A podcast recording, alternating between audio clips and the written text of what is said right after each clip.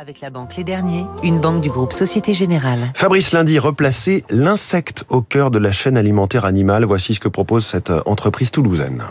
Agronutis élève et transforme des insectes en farine de protéines pour l'alimentation animale. Créée il y a 10 ans, elle a installé son siège et son laboratoire à Saint-Henrin de Gameville, à côté de Toulouse, et sa toute nouvelle usine à Rotel, dans les Ardennes.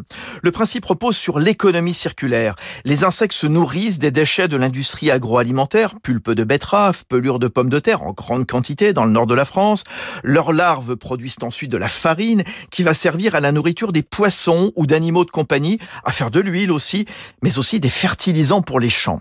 L'idée est de ne plus puiser sur les réserves halieutiques ou d'importer du tourteau de soja qui détruit la forêt amazonienne pour pallier le manque de protéines en Europe. L'accueil de la première colonie d'insectes va se faire ce mois-ci, en octobre, avant un début de production en mai. La biotech a choisi la mouche soldat noir, Mehdi Berada, le président d'Agronutis.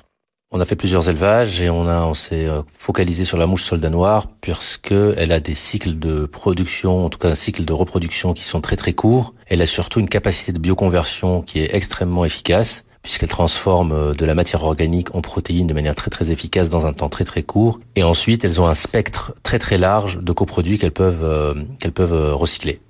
Agronutis veut ensuite monter en puissance, travaille sur la génétique, la nutrition, déploiement en Europe et à l'international. Une deuxième usine est en projet dans le Grand Quart Nord-Est. C'était Territoire d'excellence.